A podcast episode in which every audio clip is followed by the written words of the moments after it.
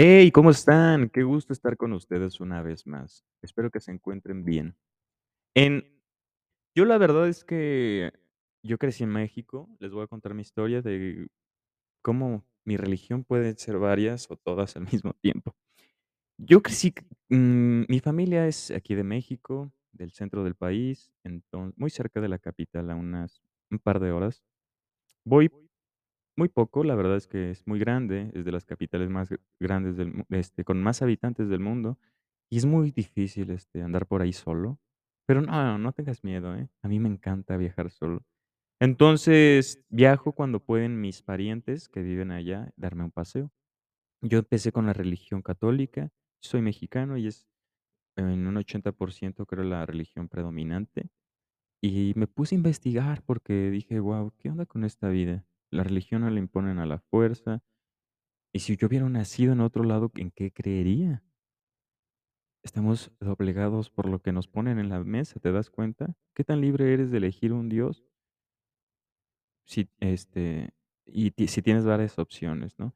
Estamos viviendo un mundo globalizado, y si eres inquisidor, y si eres investigador, si eres profundo y no te quedas en las apariencias, te vas a dar cuenta que muchas religiones tienen mucha similitud. Entonces eso significa algo. Significa que Dios es tan complejo y hermoso que su su luz, su fase, que no la podemos ver porque es inconmensurable, omnipresente, em, pues se contrajo para crear, eh, a esto que llamamos universo. Pero bueno, vamos a hablar de nuestra relación con el creador. ¿Qué es la Hitbodeut? Pero bueno este, sigo con la historia. Entonces, eh, después fuimos a una iglesia cristiana, em y pues es muy es muy lindo, ¿sabes? Porque es un grupo muy unido de personas que si necesitas algo te pueden ayudar.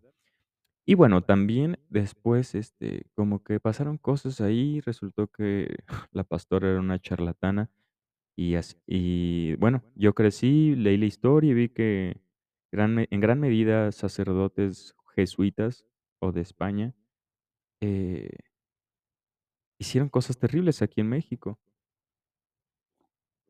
Y pues bueno, el Vaticano también, este, ha hecho cosas, este, horribles como, ¿cómo se dice?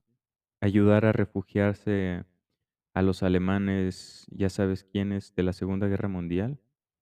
Esas personas que tanto daño le hicieron a la humanidad, pues los escondían. Y este,